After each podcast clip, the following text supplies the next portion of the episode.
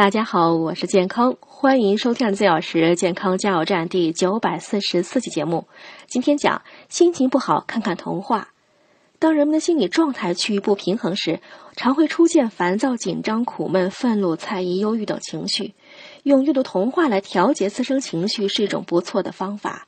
虽然童话是为儿童创作的，但它的内容单纯、质朴、生动、活泼和理想化。当人们阅读童话时，往往会被作品中的童心和美好的理想所感染，唤醒童年沉睡的记忆。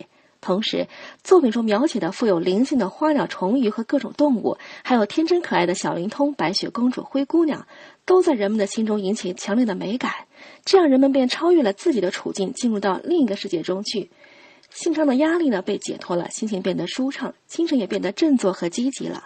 当您心情不好时，不妨试着读一读童话。